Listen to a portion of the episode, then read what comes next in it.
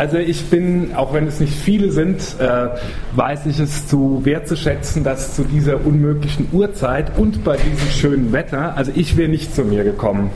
Ähm, insofern äh, bin ich, äh, bin ich da, äh, dankbar ähm, und bedanke mich ganz herzlich für die Einladung. Vielleicht äh, am Anfang zwei, drei äh, Sätze zu mir selbst, weil ich nicht vorgestellt worden bin. Ähm, ich bin äh, Geschäftsführer einer im Nahen Osten tätigen Hilfsorganisation namens WADI, die schwerpunktmäßig im Irak arbeitet. Und äh, bin äh, seit über 20 Jahren mit dieser unseligen Region des Nahen Ostens beschäftigt, in der ich auch sehr, sehr, sehr viel Zeit verbracht habe und neben meiner Tätigkeit eben für eine Hilfsorganisation arbeite ich noch als Journalist und auch Buchherausgeber und ähm, hatte letztes Jahr vor allen Dingen die Möglichkeit, äh, sowohl in Tunesien wie in Libyen als auch in Ägypten äh, mich ein bisschen vor Ort äh, nach dem äh, jeweiligen Sturz der dortigen äh, Präsidenten beziehungsweise in Libyen während des Krieges ähm, umzusehen. Und ich denke, das ist auch einer der Gründe, warum ich äh, heute hier eingeladen worden bin. Und äh, ich stehe natürlich jetzt hier vor einem unsäglich, äh, einer unsäglich schwierigen Herausforderung, nämlich äh, in einer knappen Stunde äh, einen Zwischenstand der, des sogenannten arabischen Frühlings nach einem Jahr mit besonderer Berücksichtigung von Israel, dem Iran etc. zu tätigen und das Ganze noch äh, zu reflektieren äh, vor der Diskussion, die darüber äh, in Deutschland stattfindet, wo alleine schon die Ereignisse in jedem eigenen Land, einzelnen Land zwischen Marokko und Teheran abendfüllend sind. Das heißt, ich kann äh, natürlich der ähm, sozusagen dieser Forderung nicht nachkommen, sondern heute Abend äh, nur skizzenhaft und schlaglichtartig ein paar Punkte beleuchten, die äh, ich denke äh, recht interessant und wichtig sind. Und danach können wir dann äh, noch diskutieren oder ihr könnt äh, zu allen möglichen Fragen stellen, weil wie gesagt, ähm, äh, es sich ja momentan um Ereignisse handelt, die in einem Raum stattfinden, in dem fast 300 äh, Millionen Menschen leben und der sich von Marokko bis Teheran erstreckt und dessen Auswirkungen ähm, auch in großem Maße in Europa äh, zu spüren sind oder zu spüren sein werden. Das heißt, es handelt sich im guten wie schlechten Sinne um Weltpolitik. Ich denke, ganz wichtig, wenn man über die Region des äh, Nahen Ostens und Nordafrika spricht und äh, auch äh, angesichts der vielen, vielen, vielen Gesinnungsaufsätze die äh, vor kurzem sozusagen zu einem Jahr arabischen Frühling veröffentlicht worden sind, wo jeder schon wieder wusste, wo es lang geht und was sich ereignet, wie auch schon vorher jeder wusste, wo es lang geht und was sich ereignet. Und dann musste man, nachdem plötzlich die Leute auf die Straße gingen, doch ein bisschen sozusagen seine bisherige äh, Analysen den Realitäten anpassen. Aber das geht äh, bei deutschen Nahostexperten immer ganz schnell, dass sie wieder ganz vorne sind, wenn es darum geht, Bescheid zu wissen, was richtig und was falsch ist. Ähm, bevor man da in die äh, äh, moralischen Werturteile verfällt oder die Fragen, ob da man jetzt optimistisch ist oder pessimistisch oder ob das gut ist oder schlecht ist, auch so Fragen, die ich äh, sehr häufig gestellt bekomme, äh, ist es als allererstes vielleicht einmal wichtig, nochmal rückblickend festzustellen, dass es sich um eine Region handelt, die im wahrsten Sinne des Wortes fertig gewesen ist.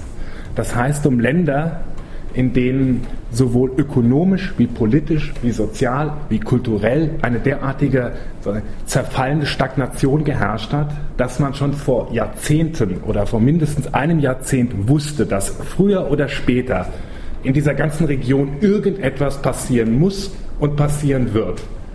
Ähm, und jeder, der auch nur jährlich den, äh, äh den Development Report der über die arabische Region gelesen hat, konnte das wissen.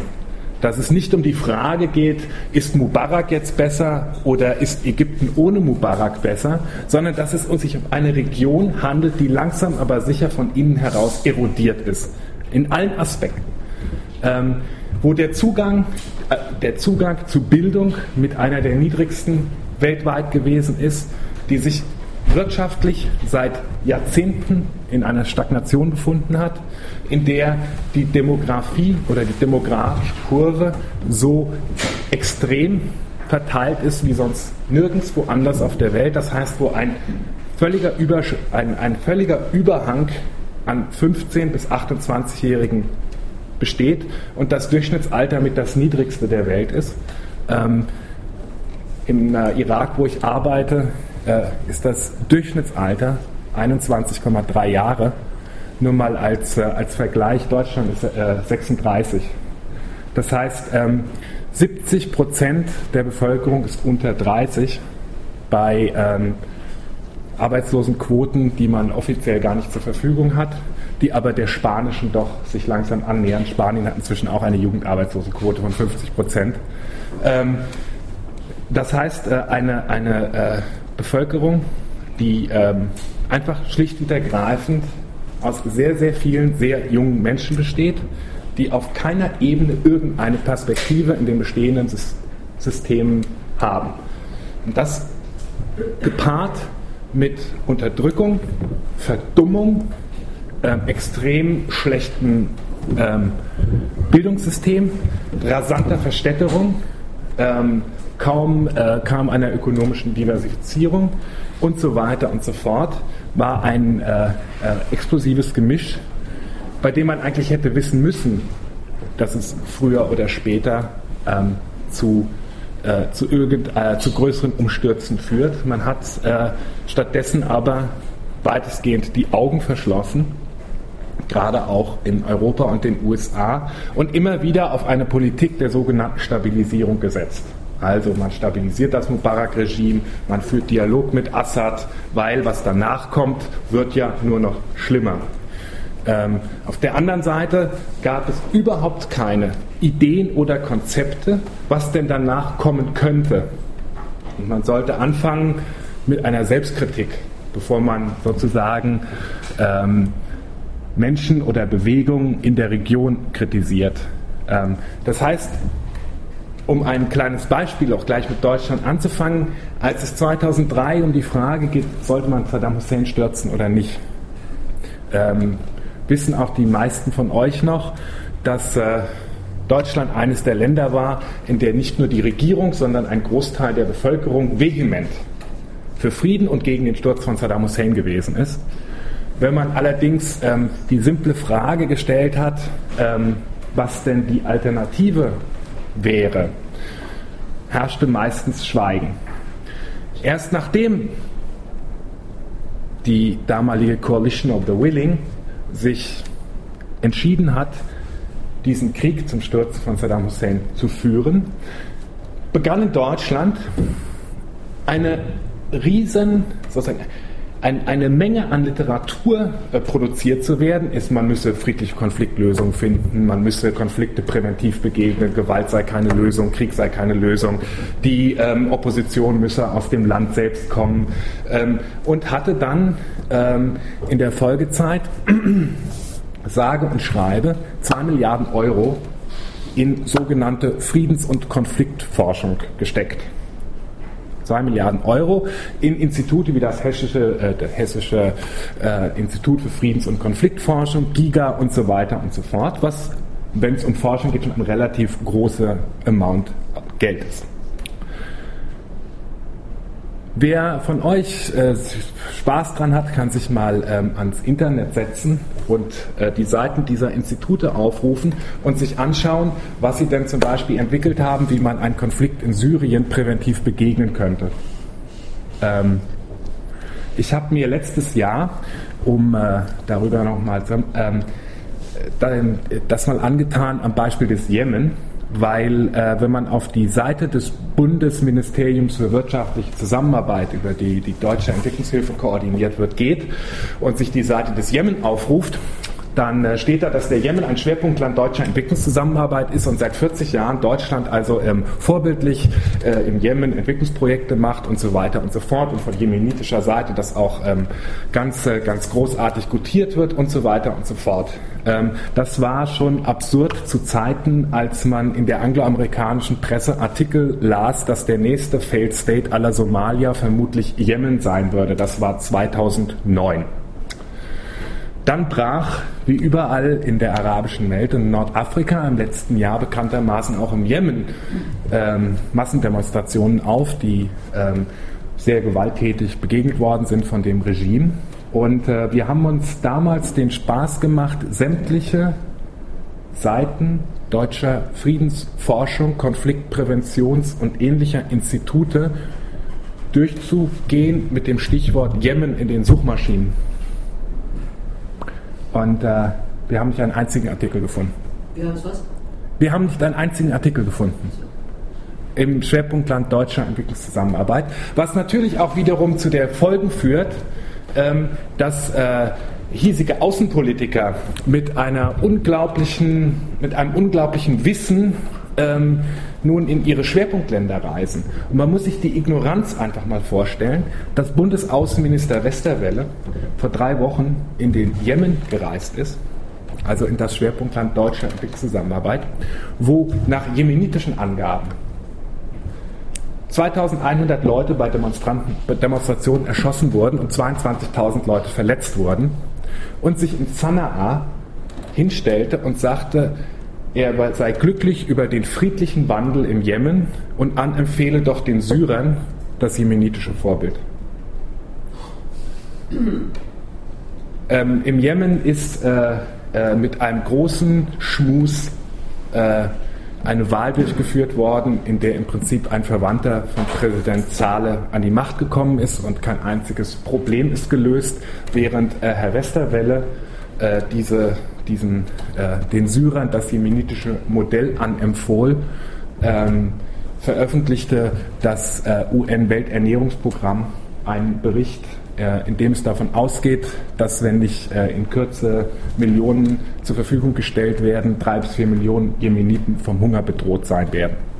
Das nur mal äh, sozusagen ein bisschen polemisch als Vorlauf ähm, dass es äh, bei diesen Ereignissen, die dort stattgefunden haben und stattfinden, nicht um etwas geht, was man nun posthum äh, lediglich mit einem moralischen, ist das gut oder schlecht oder wie soll ich mich da positionieren, beurteilen kann, sondern was passiert ist, hat den Vorlauf, der an sich schon tragisch ist.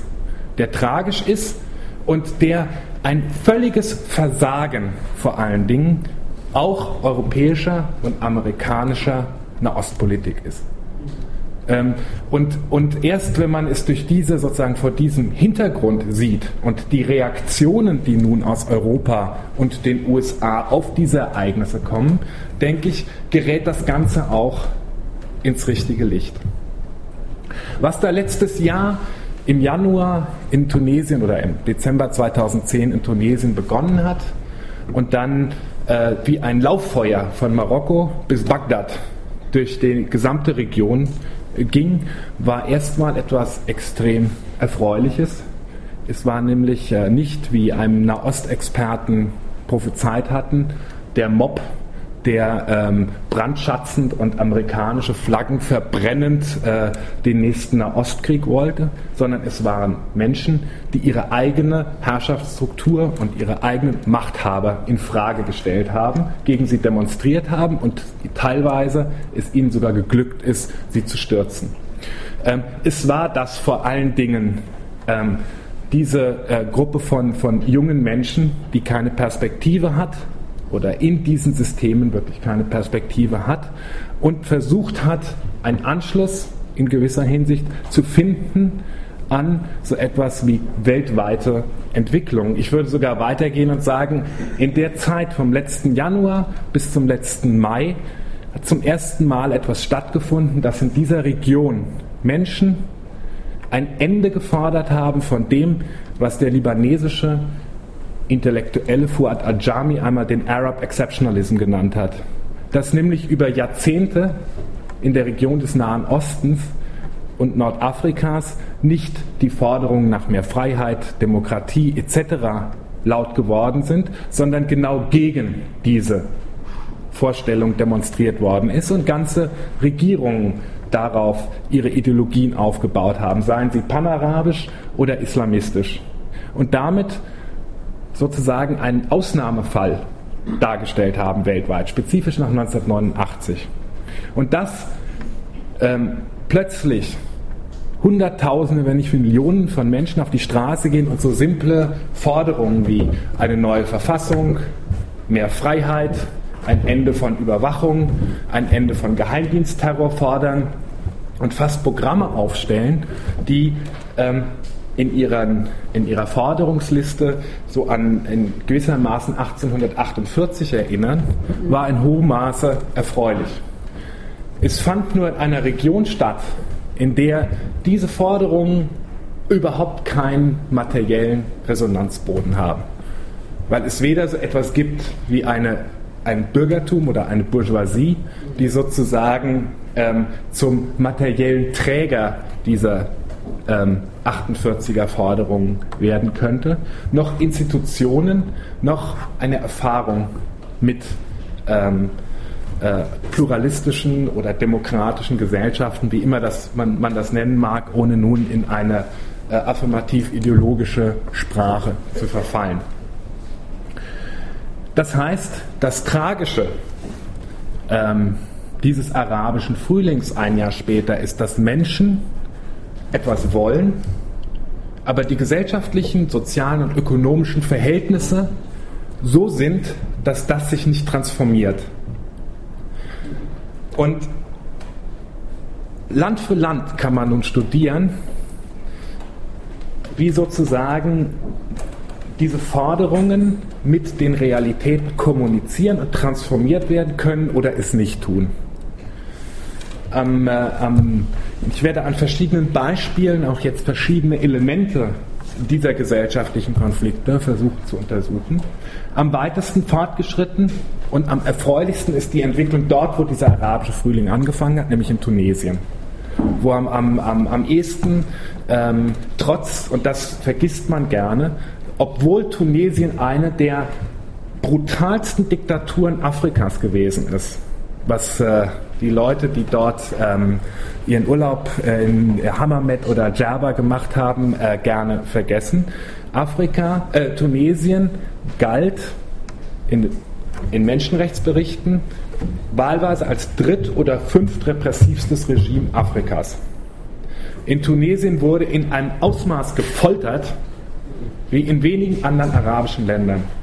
Aber trotz, in Tunesien hat es auf der ökonomischen und gesellschaftlichen Ebene eine gewisse Diversifizierung gegeben die etwa in Ländern wie Syrien völlig fehlt. Das heißt, eine Gewerkschaftsbewegung, die zwar unpolitisch war, die aber nicht zerschlagen worden ist von dem, vom Regime, eine relativ gebildete Mittelschicht in den Städten und vor allen Dingen ein Versuch damals in den 50er und 60er Jahren, so etwas, ich habe mit dem, mit dem Begriff säkular in der islamischen Welt Probleme, weil bis heute nicht geklärt ist, was Säkularismus im Islam sein könnte oder sein kann. Komme ich nachher noch kurz darauf zu sprechen.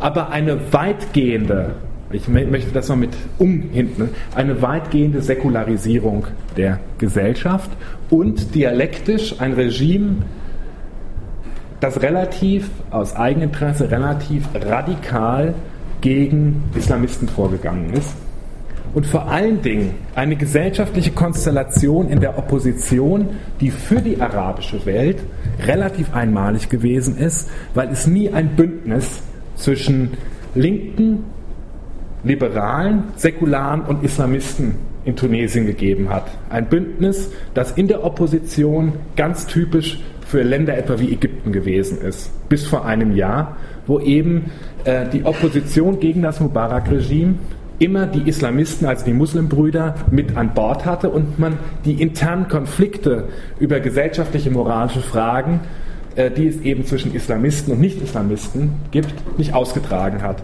In Tunesien, ähm, als in Tunesien im letzten Januar die Massendemonstrationen anfingen, waren zwar die äh, Islamisten und die Ennahda-Partei auch gegen das Ben Ali-Regime.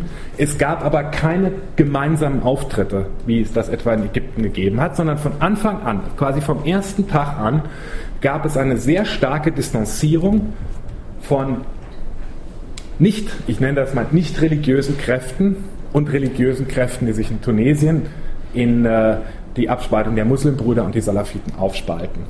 Und äh, diese Trennung die von, vom letzten Januar herrührt, geht in Tunesien weiter. Äh, bis hin jetzt in einen ganz, ganz äh, einen offenen Kulturkampf, wie ihn die arabische Welt noch nie gesehen hat, zwischen Anhängern islamistischer Strömungen und anti-islamistischen Kräften.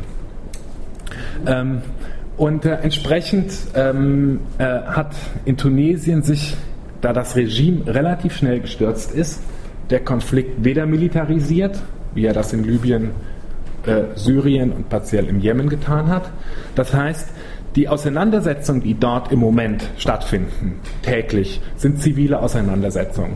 Sie sind Auseinandersetzungen, die sich nicht gewalttätig entladen und in der ähm, ist keine, sozusagen die, die Armee weitestgehend in Neutralität wahrt. Das heißt, hinter keiner Seite bislang steht in Tunesien eine bewaffnete Kraft, die sie unterstützt was Tunesien wiederum radikal unterscheidet von Ägypten. Ähm, sodass in Tunesien ähm, am allerersten bislang man davon sprechen kann, dass Konflikte offen ausgetragen werden, Konflikte, die notwendigerweise ausgetragen werden müssen und vorher sozusagen lediglich unterdrückt worden sind in einem Klima der Unfreiheit. Ähm, und es offen ist, wer diese Konflikte gewinnen wird. Ähm, es waren in den letzten, in den letzten Wochen äh, Tausende auf der Straße, die gegen Islamismus demonstriert haben. Es waren Tausende auf der Straße, die für die Einführung der Scharia in der Verfassung äh, demonstriert haben. Aber nochmal, es ist das erste Mal, dass sich solche Konflikte offen entladen und eben ganz offen Leute etwa gegen die Scharia in der Verfassung demonstrieren und nicht zusammengeschossen werden. Ein Novum ein Novum, was äh, langfristig sehr große Auswirkungen auf die ganze Region haben wird. Und äh, wie man den Eindruck hat, gestern einen, einen kleinen Zwischensieg errungen. Ich bin da parteiisch, ich sage das. Ich bin kein Freund von Islamisten oder äh, religiösen Verfassungen oder ähnliches. Mein Herz schlägt da auf der anderen Seite.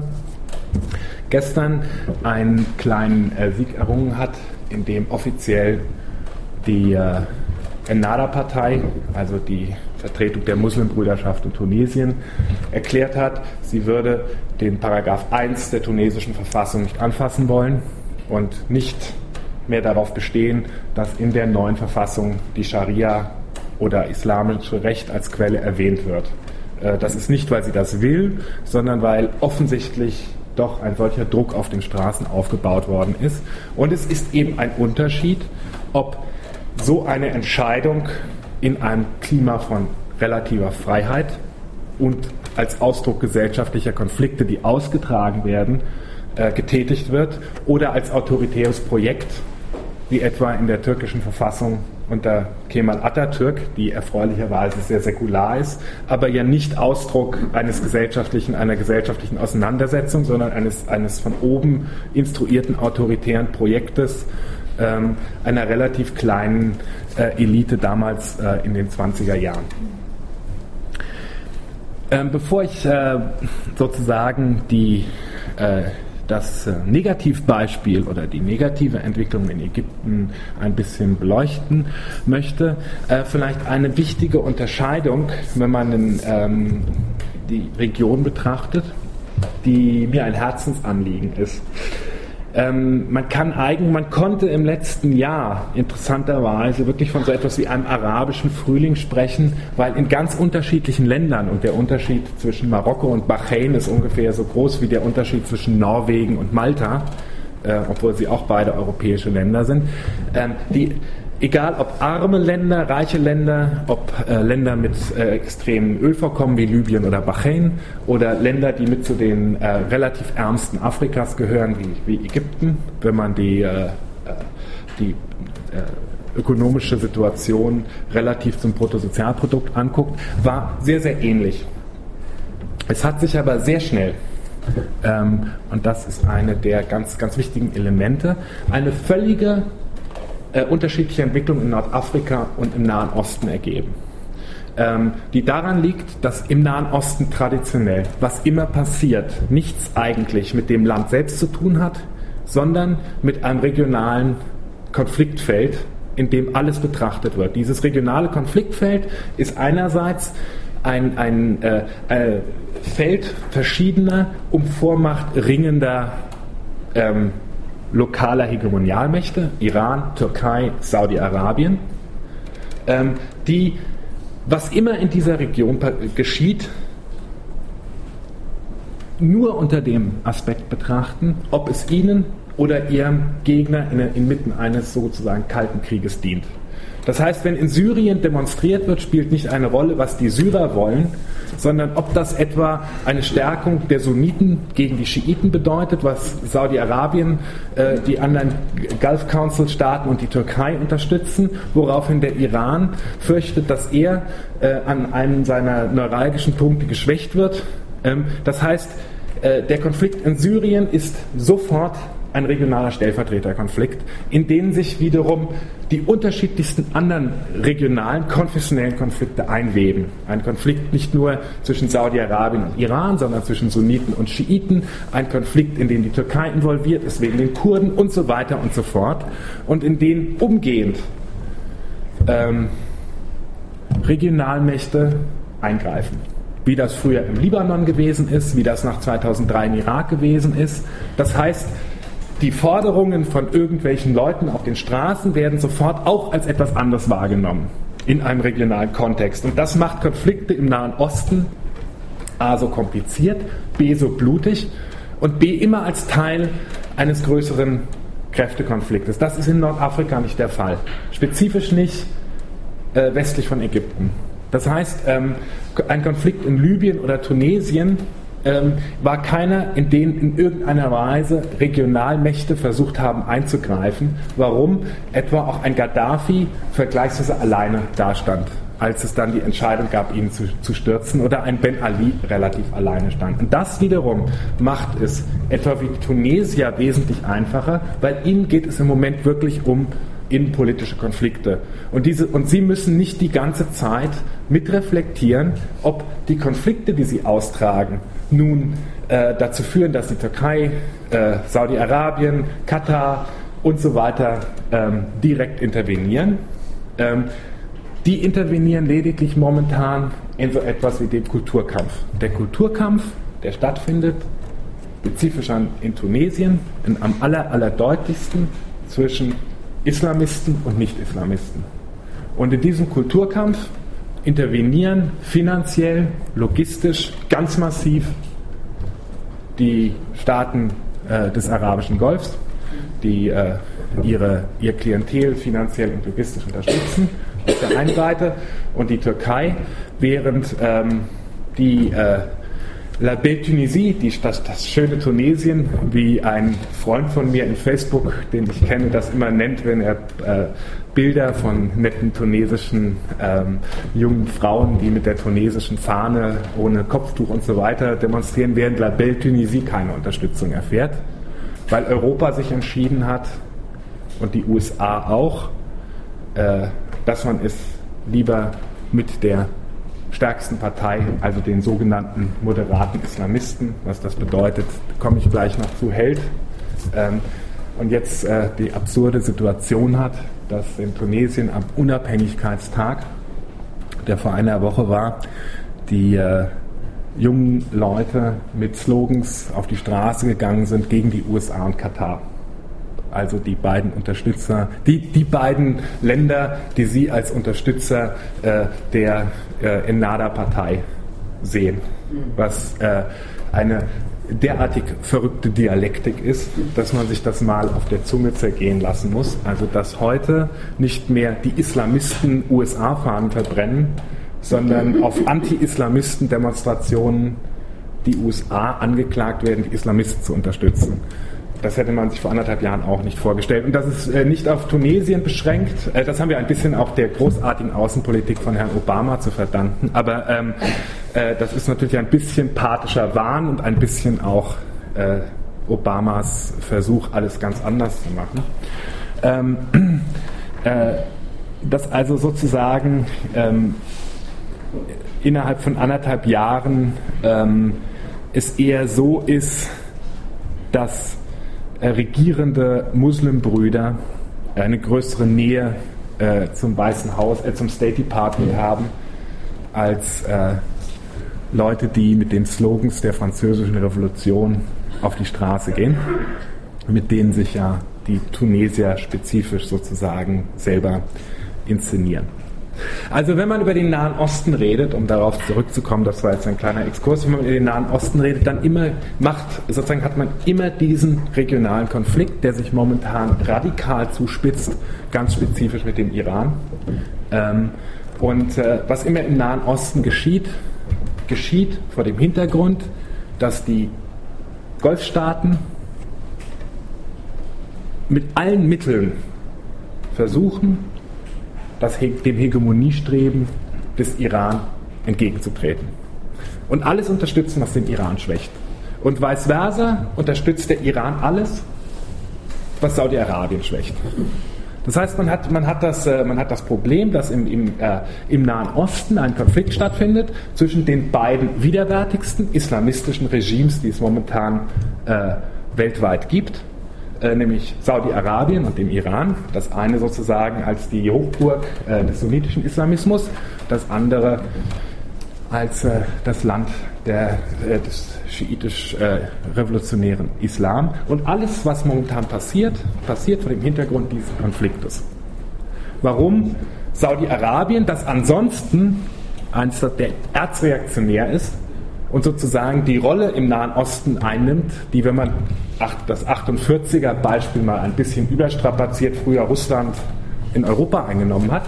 Also das konterrevolutionäre, erzreaktionäre Königreich, das alles unternimmt, äh, damit äh, es keine Demokratisierung, keine Veränderung etc. in der Region gibt, beziehungsweise überall radikale Islamisten, die sogenannten Salafiten, finanziell unterstützt ist nun an vorderster Front, fordert nun an vorderster Front den Sturz des Assad-Regimes und die Unterstützung der syrischen Opposition. Nur weil Syrien der engste Alliierte des Iran im Nahen Osten ist und die Saudis sich davon eine Schwächung des Iran und eine Schwächung auch der Schiiten in der Region versprechen. In diesem Konflikt nun hat die USA und Europa entschieden, ihre gesamte Nahostpolitik an Saudi-Arabien zu delegieren. Nämlich an die Arabische Liga, die momentan handlungsfähig nur ist durch den Gulf Coordination Council. Und die Türkei, die von einem sogenannten gemäßigten Islamisten regiert wird, der selber das größte Interesse hat, dass in Syrien äh, Veränderungen zumindest so stattfinden, dass dort etwa die kurdische äh, die kurdische Population nicht zu viele Rechte erhält. Das heißt, europäische Nahostpolitik im Augenblick ist, auf der einen Seite zieht man sich aus dem Irak zurück, äh, in den der Iran eindringt und in dem ein neuer Stellvertreterkrieg zwischen Iran und, und Saudi-Arabien stattfindet.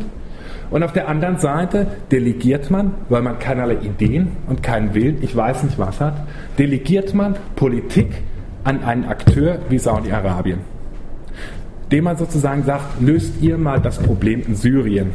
Wir unterstützen dann die Entscheidung der Arabischen Liga, als sei die Arabische Liga in irgendeiner Weise ein Akteur, der in diesem Fall auch nur die Rede wert ist. Damit hilft man in Syrien, einen Konflikt zu konfessionalisieren, stärkt äh, all die Kräfte, die die Saudi-Arabien und die Türkei stärken wollen, aus eigenem Interesse, und dieser Konflikt gerät in einen regionalen Konflikt zwischen mit dem Iran, der partiell natürlich sympathisch ist, weil ich bin ein großer Freund der Idee, dass man den Iran schwächen und zurück äh, äh, ähm, äh, und, und der Iran schwächen und destabilisieren sollte. Die Frage allerdings ist, ob Saudi-Arabien da langfristig der geeignete Alliierte ist. Ähm, nun. Ähm, wäre es kurzfristig, das ist, die, ja, das ist die, da wäre, wäre, wäre kurz, das Problem mit Saudi-Arabien ist, ähm, Saudi-Arabien destabilisiert den Nahen Osten fast genauso, wie es der Iran tut. Ähm, Saudi-Arabien wird immer alles unternehmen, äh, damit äh, etwa in Bahrain haben sie äh, militärisch mitgeholfen, die Protestbewegung äh, ähm, äh, zu schlicht und ergreifend militärisch platt zu walzen. Äh, Im Jemen haben sie alles unternommen, um, um ihr eigenes Klientel äh, beziehungsweise nicht den, die, die, die Veränderung zu weit treiben zu lassen. Das heißt, Saudi-Arabien ist ein Riesenproblem. Man könnte, wäre das eine reine, ein reines taktisches Kalkül gegen den Iran, könnte man auf der Ebene zynischer Machtpolitik ähm, darüber reden, beziehungsweise, das wäre jetzt ein ganz kleiner, wenn ihr mir das gestattet, ein ganz kleiner Sprung äh, zum Iran, den ich äh, für die größte Bedrohung im Moment im Nahen Osten halte, auch die größte Bedrohung für Israel. Ähm, und äh, wenn, wovon, worauf alles hinweist, der Iran an einer Atombombe baut, mit dem erklärten Ziel, Israel von der Landkarte zu tilgen, also zweiten, eine zweite Massenvernichtung äh, zu tätigen, einen zweiten Holocaust zu tätigen, ist alles erlaubt. Diesen zweiten Holocaust, das ist die Lehre nach Auschwitz, diesen zweiten Holocaust zu verhindern, das geht weiter als eine Allianz mit Saudi-Arabien. Ähm, das Problem allerdings ist, erstens, die Allianz der USA mit Saudi-Arabien ist keine taktische gegen den Iran, sondern ähm, sie liegt daran, dass seit 40 Jahren Saudi-Arabien A ein strategisch und B ein finanzieller Partner ist, der sich inzwischen so weit, das muss man, wenn man über Islam und Islamismus äh, spricht, eben auch im Hinterkopf behalten, dass die Gelder aus Saudi-Arabien, Katar und den Emiraten sich inzwischen in einem Ausmaß in den weltweiten Kapitalfluss reingefräst haben, dass ähm, würden saudische äh, katarische und emiratische Fonds ihre Kapital aus Europa und den USA abziehen, der Zusammenbruch der Hypo-Vereinsbank wie ein Sonntagsspaziergang aussieht.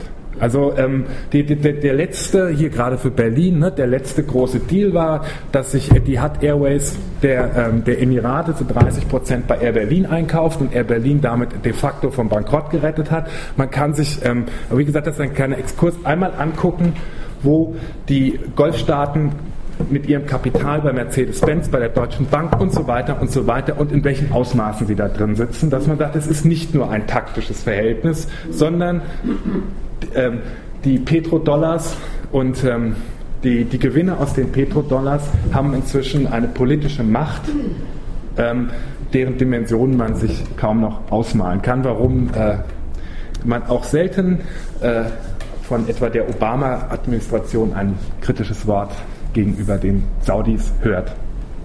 Ähm, insofern ist im Moment natürlich auf einer ganz zynisch-taktischen Ebene ähm, der Ausbruch oder die sind die Konflikte, die dort im Nahen Osten ausgebrochen sind, sehr, sehr problematisch für den Iran und schwächen den Iran, denn ähm, äh, die selbst die Muslimbrüder oder, oder sunnitische äh, Radikal-Islamisten halten es nicht mit dem Iran, sondern der, der Split zwischen Sunniten und Schiiten, der ja nun auf eine wesentlich längere Geschichte zurückgeht und sich heutzutage sozusagen politisch ähm, über die Differenz zwischen Iran ähm, und den meisten arabischen Ländern und dann wieder Differenz zwischen Persern und Arabern überformt, ähm, radikalisiert sich eher.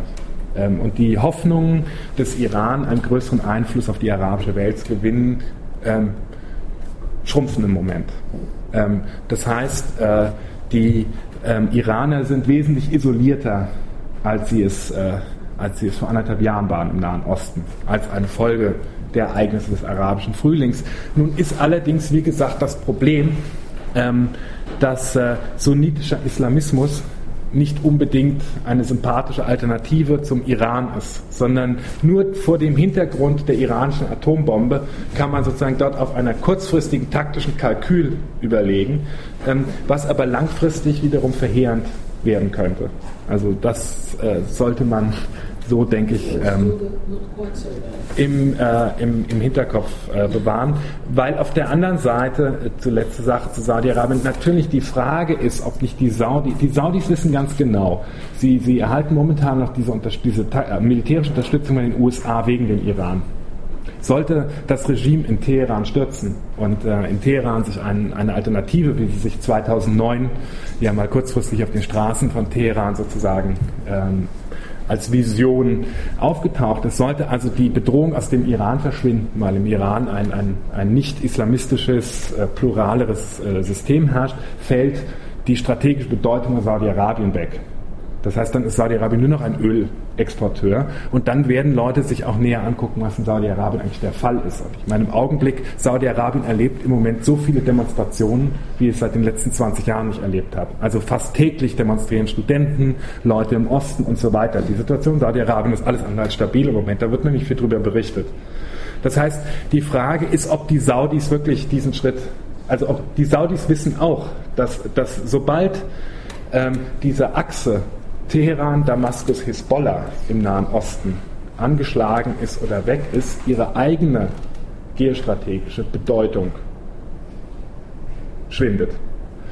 Und ähm, insofern ähm, ist die Frage, wie weit, ob sie nicht am Ende doch ein größeres Interesse haben, dass der Erzfeind in Teheran sozusagen ähm, an der Macht bleibt, ähm, weil das den eigenen Machterhalt ex negativo eben sozusagen stärkt.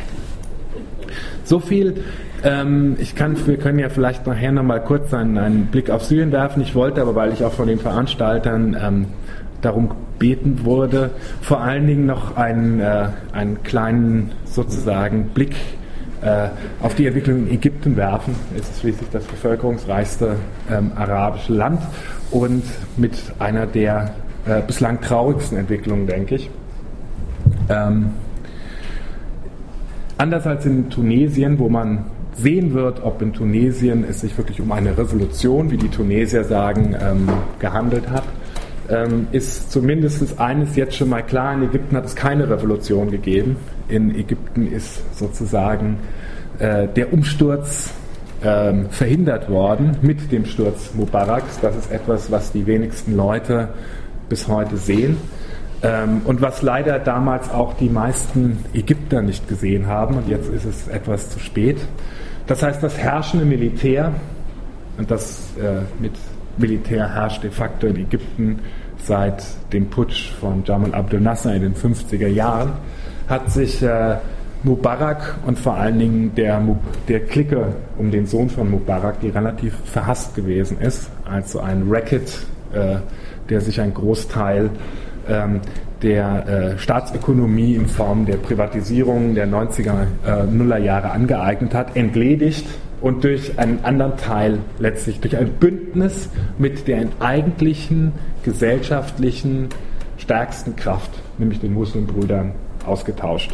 Das heißt, die, die alte dysfunktional gewordene Nationaldemokratische Partei ist ähm, ausgetauscht worden durch die Muslimbrüder ähm, und sehr viel mehr sozusagen ist erstmal nicht passiert.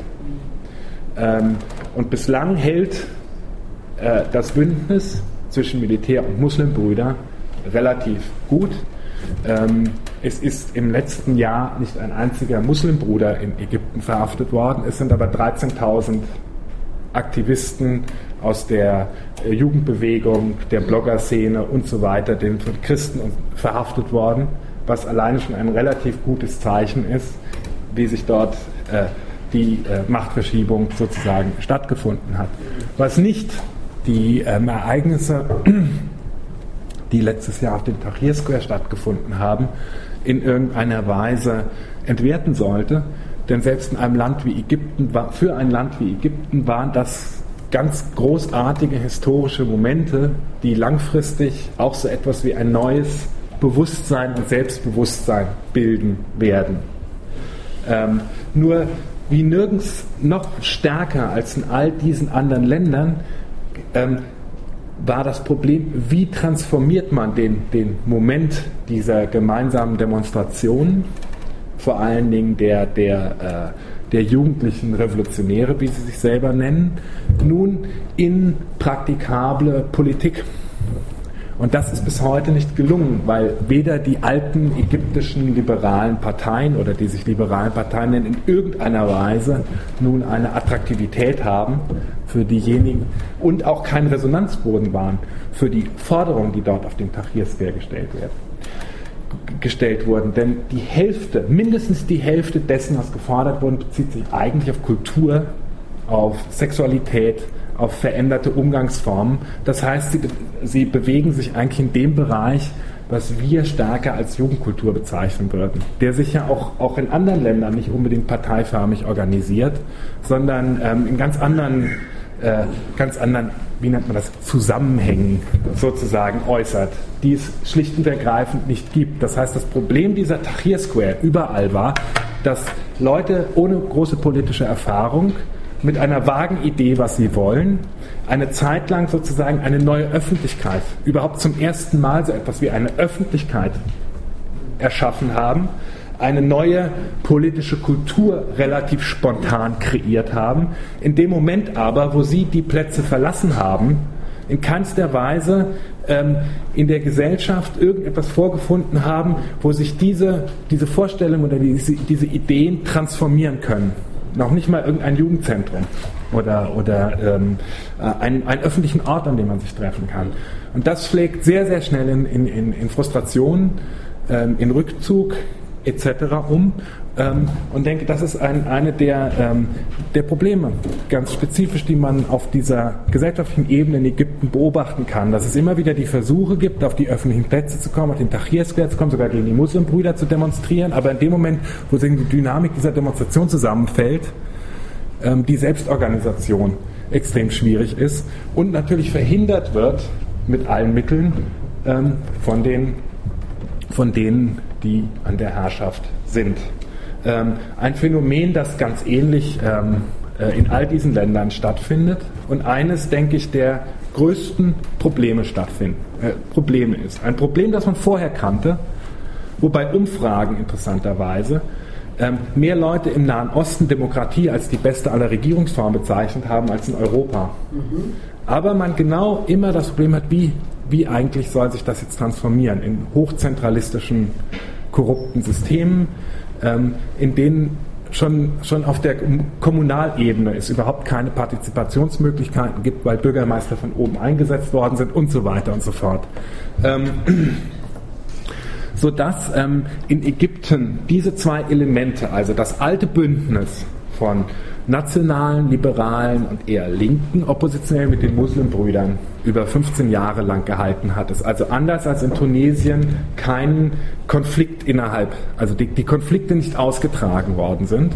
Zweitens Ägypten anders als die anderen arabischen Länder einfach ein Problem mit brutaler Armut hat, was in der sonstigen arabischen Welt so nur im Jemen existiert. Also 40 Prozent der, der Ägypter leben wirklich an oder unter dem Existenzminimum auf einer Ebene, ähm, wo, wo die, der Erhalt der eigenen Subsistenz fast das gesamte Leben einnimmt. Und man weiß auch äh, aus Erfahrung, dass politische Aktivitäten etwas sind, was wenn Leute unter einer gewissen Armutsgrenze leben, kaum noch möglich sind. Es gibt diese Sozial, äh, diese Sozial-Utopie, äh, die ganz arm sind, es die irgendwann die ganz arm sind, die Leute, denen es um den Erhalt ihrer Existenz gibt, geht und die relativ schnell zu gewinnen sind mit der Aussicht auf Erhalt von Subsistenz, was immer ein ganz, ganz großes Problem ist. Und in Ägypten macht Armut einfach dank auch des Mubarak-Regimes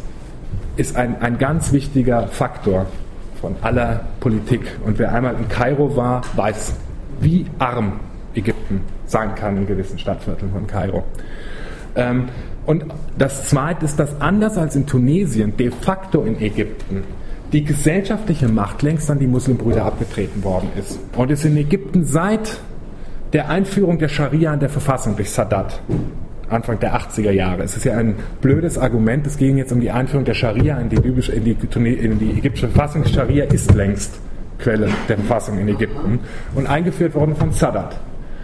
Seit dieser Zeit und sogar noch vorher gab es immer in Ägypten den Deal, dass sozusagen auf der gesellschaftlichen Ebene, auf der Ebene der Moscheen, auf der Ebene der Volkswohlfahrt, auf der Ebene der Vereine die Muslimbrüder de facto die gesamte Gesellschaft kontrollieren dürfen, solange sie politisch nicht die Macht der Mubaraks, des Militärs und der Nationaldemokratischen Partei in Frage stellen. Und Ägypten ist in den letzten 20 Jahren einer unglaublichen Islamisierung eine Islamisierung durchlaufen als eine eh schon konservative Gesellschaft, ähm, wie die eben nicht, äh, und es ist völlig, völlig falsch nur zu sagen, also durch, durch den arabischen Frühling übernehmen die Muslimbrüder jetzt die Macht in Ägypten. Auf einer gesellschaftlichen Ebene hatten sie längst in großen Teilen die Macht. Und es war ein Deal mit dem Mubarak-Regime und es, und es wird im Zweifelsfall ein Deal mit dem Militär bleiben. Ähm, und das ist das zweite ganz, ganz große Problem in Ägypten. Und das unterscheidet Ägypten auch partiell von Tunesien. Jetzt ist aber die Frage, und damit komme ich auf das äh, Thema, das ich gebeten wurde, noch äh, zu sprechen, was heißt das eigentlich? Also die Islamisten haben in Ägypten jetzt die Wahlen gewonnen. Ähm, wie frei diese Wahlen waren, kann man sich darüber streiten. Die Wahlbeteiligung lag zwischen 15 und 60 Prozent. Als die Wahlen begannen, gab es bürgerkriegsähnliche Szenen in Kairo.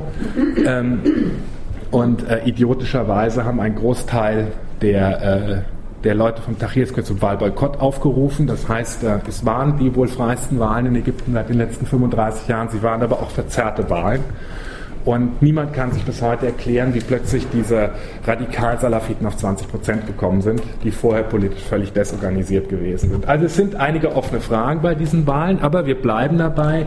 Die Islamisten, die Muslimbrüder haben ähm, in Ägypten äh, Big Time gewonnen.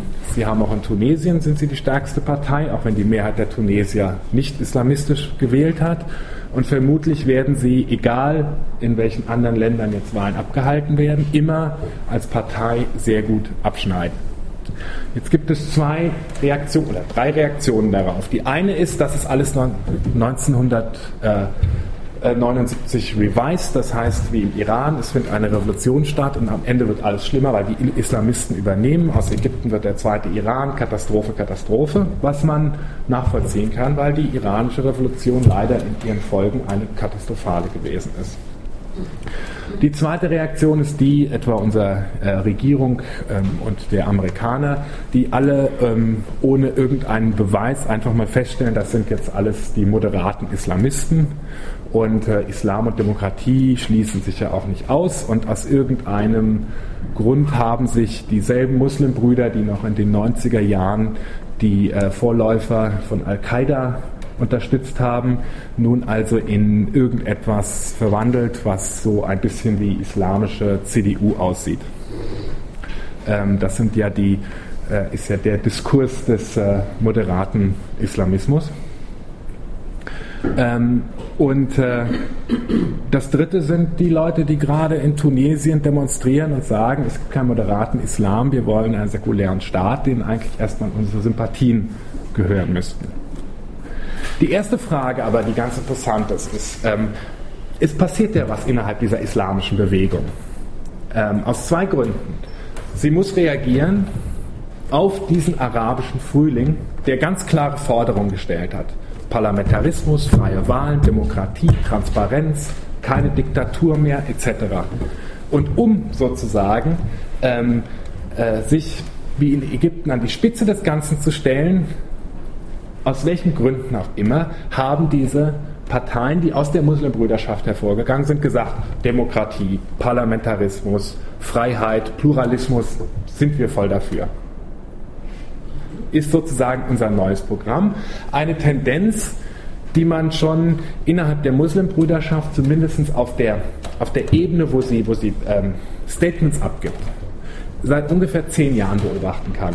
Also ein, ein Versuch, sozusagen sich ein wesentlich offeneres demokratisches Gesicht nach außen zu geben. Wo man nicht sagt, ob sie das sind, ist die andere Frage. Damit geraten sie aber, und das halte ich für den wirklich interessanten Aspekt, in einen unglaublichen Konflikt mit ihrer eigenen Ideologie. Und das kann man an zwei Punkten sehr schön demonstrieren und an den zwei Punkten laborieren sie die ganze Zeit rum. Und sie werden an diesen zwei Punkten rumlaborieren, weil sie es nicht aufgelöst kriegen. Der Vater, ähm, der ideologische Vater der, der sozusagen heutigen Muslimbrüderschaft ist zwar Hassan al-Banna, aber eigentlich bezieht sich die Muslimbrüderschaft viel stärker ideologisch auf einen indischen islamischen Denker, äh, Madaudi, der ein äh, Grundlagenbuch geschrieben hat, sozusagen über die islamische Demokratie, ähm, als Gegenmodell zu dem, was später Pakistan geworden ist, was ja Islamisten abgelehnt haben.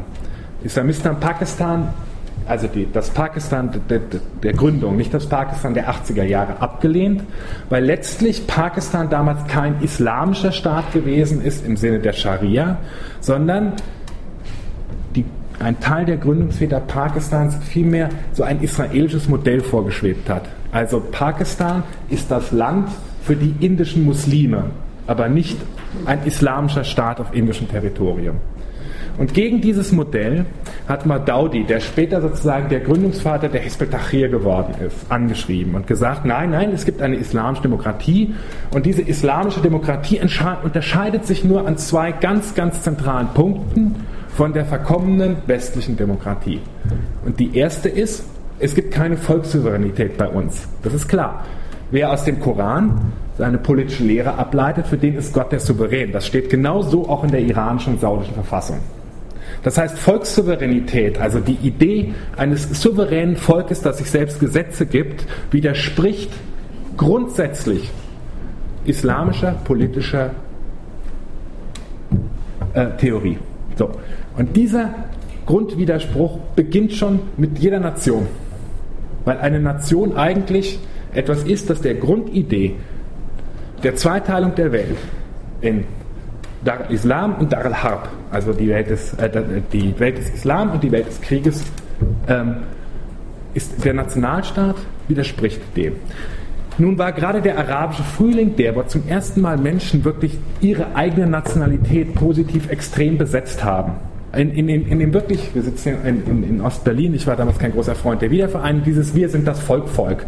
Das ist unsere Fahne, die nehmen wir uns. Wir sind jetzt die Ägypter, wir sind die Tunesier, wo das nicht ging, wie in Libyen, weil die grüne Fahne Gaddafis diese Synthese aus äh, äh, Panarabismus und, und, Islamismus gewesen ist, hat man auf die alte Fahne, äh, Senussi-Fahne, äh, zurückgegriffen. Wir sind die Libyer, wir, wir sind das, nicht, nicht ihr da oben. Das, da müssen die Muslimbrüder jetzt darauf reagieren und sagen, nur die Forderung ist ähm, Volkssouveränität und das Parlament erlässt Gesetze.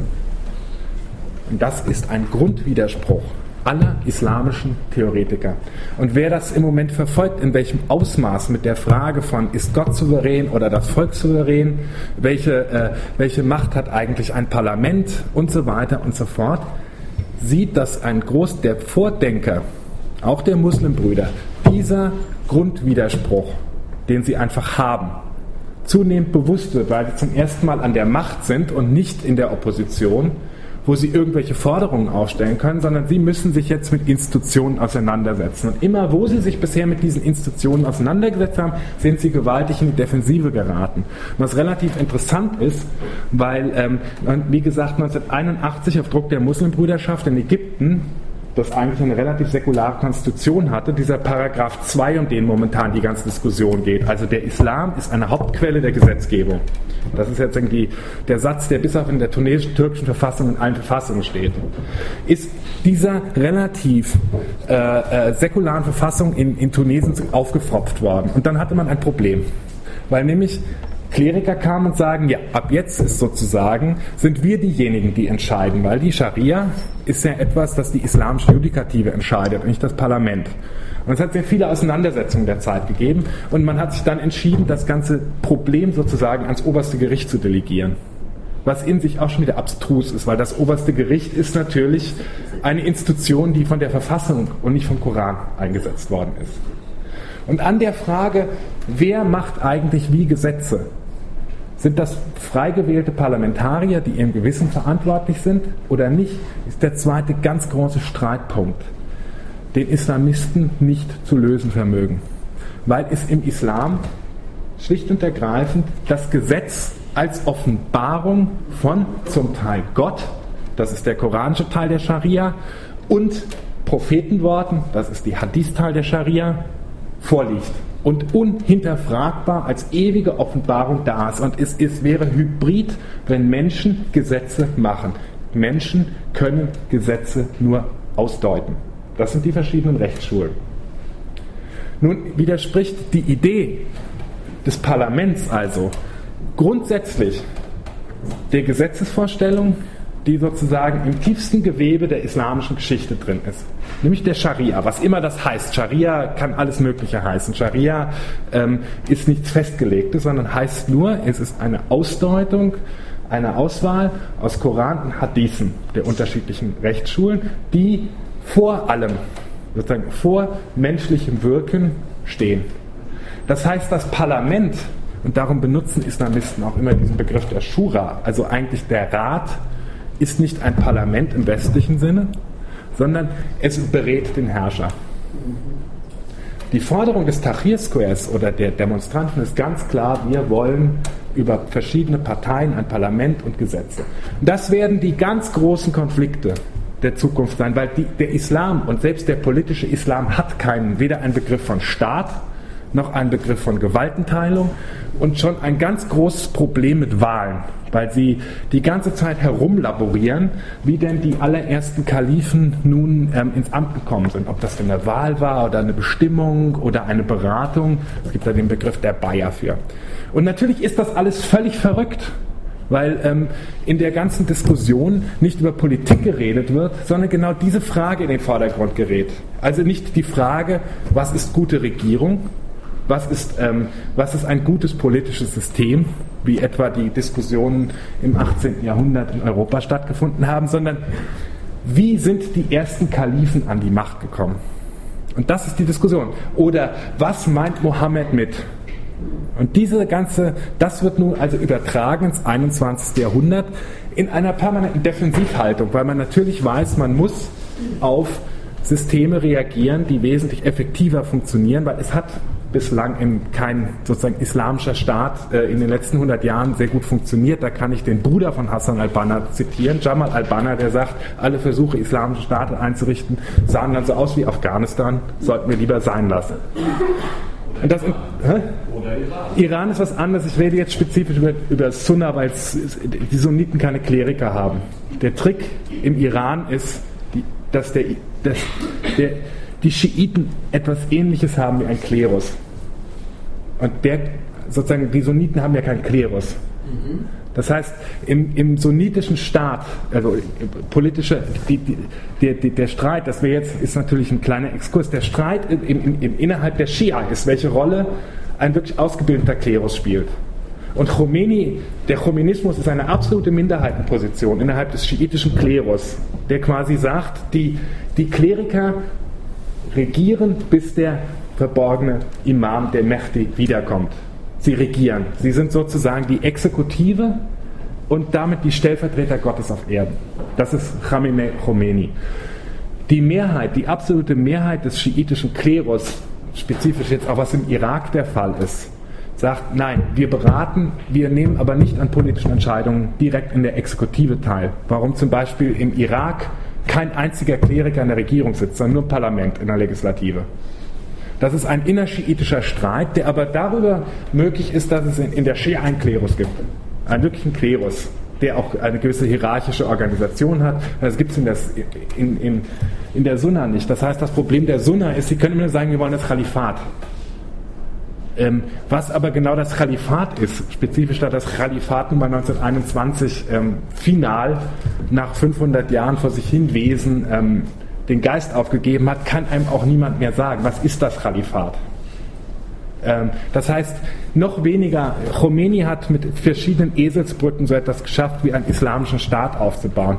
Ähm, nein, ein sunnitischer islamischer Staat in letzter Konsequenz sieht so aus wie Afghanistan unter den Taliban.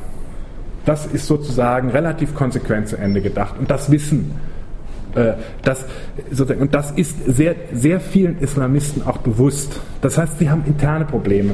Sie haben in Ägypten gar nicht die Probleme einer starken säkularen Opposition, sondern haben, sie haben jetzt das Problem, wir sind plötzlich nach 80 Jahren an der Macht und müssen jetzt sozusagen so etwas wie eine islamische politische Idee entwickeln. Und interessanterweise richtet sich 80 Prozent dessen, nicht nur was wir hier mitkriegen, sondern auch der gesamten internen Debatten, immer nur um moralische Fragen. Also unter sozusagen substaatliche Fragen. Wie, wie haben Frauen auszusehen? Äh, darf man Oralverkehr haben? Äh, muss man sich nur mal die Seiten angucken. Ähm, ist es gestattet, wenn ich reise, äh, mir mit einer Travel Pussy mich selbst zu befriedigen? Ähm, wie ist das äh, mit Homosexuellen? Also äh, Fragen vor Dingen der Sexualmoral. Ähm, das ist, ist etwas, äh, wo auch sämtliche ähm, Vorstöße jetzt, etwa in Tunesien der Salafiten, richten sich auf solche moralischen Fragen. Man unterschätzt immer auch bei Salafiten, was sozusagen die, die Hauptbeschäftigung ist. Die Hauptbeschäftigung ist, dürfen wir Zahnbürsten benutzen. Weil Mohammed hat ja keine Zahnbürste benutzt. Nein, dürfen wir nicht. Wir müssen auf Stöckchen rumkauen. Ähm, dürfen wir auf dem Bett schlafen? Dürfen wir chinesische Kleider tragen, weil wir müssen ja genau das Leben des Propheten nachmachen, etc. pp. Das heißt, eine, eine, eine, äh, etwas, was wir als reine moralische Auseinandersetzung bezeichnen würden, die auf einem parapolitischen Ebene äh, stattfindet und überhaupt keine Staatsidee hat. Aber kann das nicht ein ideologischer Vorteil sein, wenn man es mit einer analphabetisierten Bevölkerung zu tun hat, die sich um staatspolitische Fragen, Fragen der staatlichen Einrichtungen genau. das, äh, das ist schön, wenn man auf einer Ölquelle sitzt. Weil dann muss man sich um Fragen der Ökonomie und, und Ähnlichem nicht kümmern, weil der, der, die Ölrente einem ähm, sowieso die, ähm, das Geld in die Kasse spült. Ähm, wenn man nun 30 ähm, Prozent seines Bruttosozialprodukts mit Tourismus aus dem Westen macht, eine Börse. Ähm, die Frage ist, verkaufen wir Gas an Israel, verkaufen wir Gas überhaupt etc. pp. wird das alles wesentlich schwieriger. Bis jetzt ähm, äh, sind solche Staaten, die sich, äh, die sich auf, auf Is also wie Saudi-Arabien etc., sind äh, Ölrentiers-Staaten, in denen 95 Prozent ähm, des Einkommens schlicht und ergreifend aus der Ölrente kommen. Und dort, dort, in solchen Staaten lässt sich jeder Wahnsinn erstmal äh, durchführen, wie, wie Saddam Husseins Panarabismus etc., weil man schlicht und ergreifend auf eine überhaupt keine ökonomische Rationalität Rücksicht nehmen muss. Ähm, das ist in Ägypten nicht der Fall. Ähm, in Ägypten äh, werden, werden die Muslimbrüder sehr, sehr brutal mit einer ziemlich finsteren ökonomischen Realität konfrontiert werden, die ihre eigene Rationalität von ihnen abfordert. Und das sieht man relativ gut auch in der Türkei. Äh, die Türkei als, als das äh, 13. Äh, größte Industrieland der Welt inzwischen, zwar mit einer säkularen Verfassung und die AKP ist auch eine postislamistische islamische Partei, aber die AKP und Erdogan stoßen alleine schon aufgrund der Rationalität die einfach eine gewisse kapitalistische Ökonomie ähm, von einem fordert. Nicht Vernunft, aber Rationalität. Relativ schnell immer an ihre Grenzen ähm, weil Dinge in der Gesellschaft ausagiert werden müssen, äh, Fragen diskutiert etc. pp. Und, die, und ich sage nur, ich weiß nicht, was die Muslimbrüder daraus jetzt machen werden.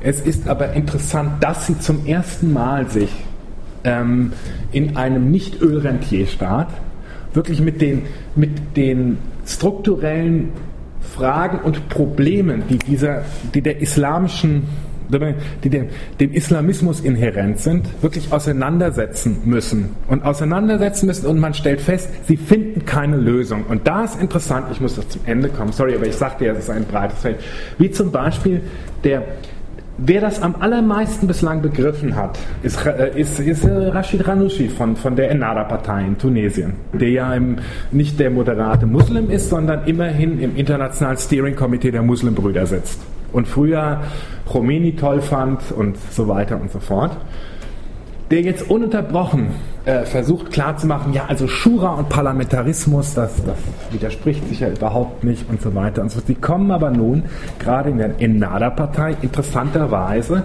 an einen Punkt, an dem ihm Erdogan sagt, ja, ihr braucht eine säkulare Verfassung. Eine islamische Partei funktioniert am besten auf der Basis einer säkularen Verfassung. Das hat Erdogan in Ägypten gesagt, das haben sie nicht verstanden. Erdogan hat ihnen ja nicht gesagt, Säkularismus ist toll, sondern Erdogan hat ihnen gesagt, Islamismus funktioniert am besten auf der Basis einer säkularen Verfassung, weil wir nicht das Problem haben, dass wir eigentlich als, als islamische Parteien überhaupt keine Verfassung schreiben können und auf die, auf die Grundfragen überhaupt keine Antwort haben. Das heißt, wenn wir auf einer säkularen Verfassung sitzen, können wir islamische Politik machen, weil es so etwas wie eine islamistische Verfassung gar nicht geben kann. Oder sie sieht aus wie Saudi-Arabien, Gott ist souverän, weiß man nur nicht hier. Und jetzt?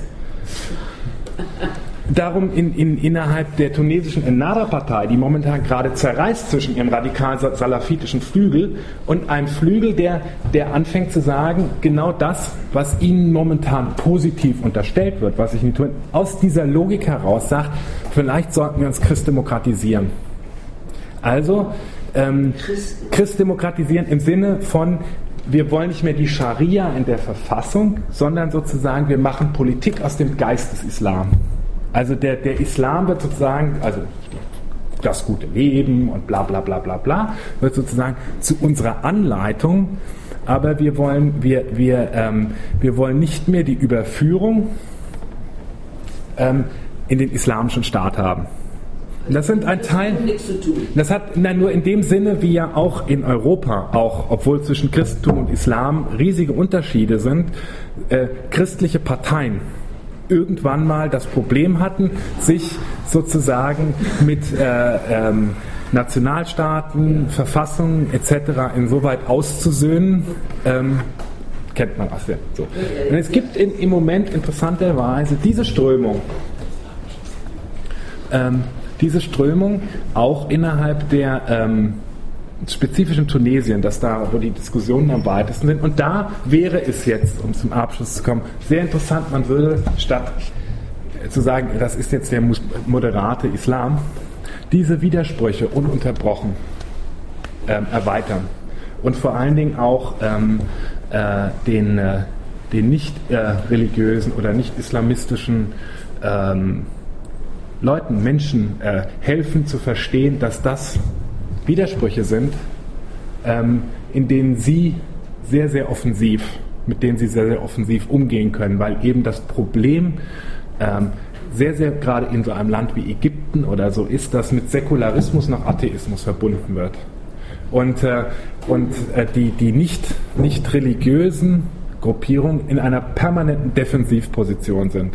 Aber in diesen ähm, immer stärker auftretenden internen Problemen theoretischen Problemen auch der Islamisten man wunderbar eigentlich offensiv argumentieren kann. Und wer mal äh, von euch oder Ihnen äh, in einen elenden Dialog äh, mit dem Islam eintreten sollte, der ja hierzulande so ähm, freundlich äh, gefördert wird, sollte mal den äh, äh, Vertreter der islamischen oder islamistischen Seite fragen, wie er es denn mit der Souveränität hält oder mit dem Parlamentarismus im Vergleich zu Scharia und wird feststellen, dass ein unglaubliches Gestammel dabei rauskommt. Das Problem ist nur, niemand konfrontiert sie damit. Ich muss jetzt aber, wie gesagt, das waren jetzt, ich habe es ja angekündigt, die unterschiedlichsten Themen. Jetzt konnte ich auf Israel noch nicht mal eingehen. Ich höre jetzt hier mal auf, weil das ist zum über eine Stunde und denke, wir rauchen jetzt alle mal eine Ruhe und dann könnt ihr noch ganz viele Fragen stellen. Danke.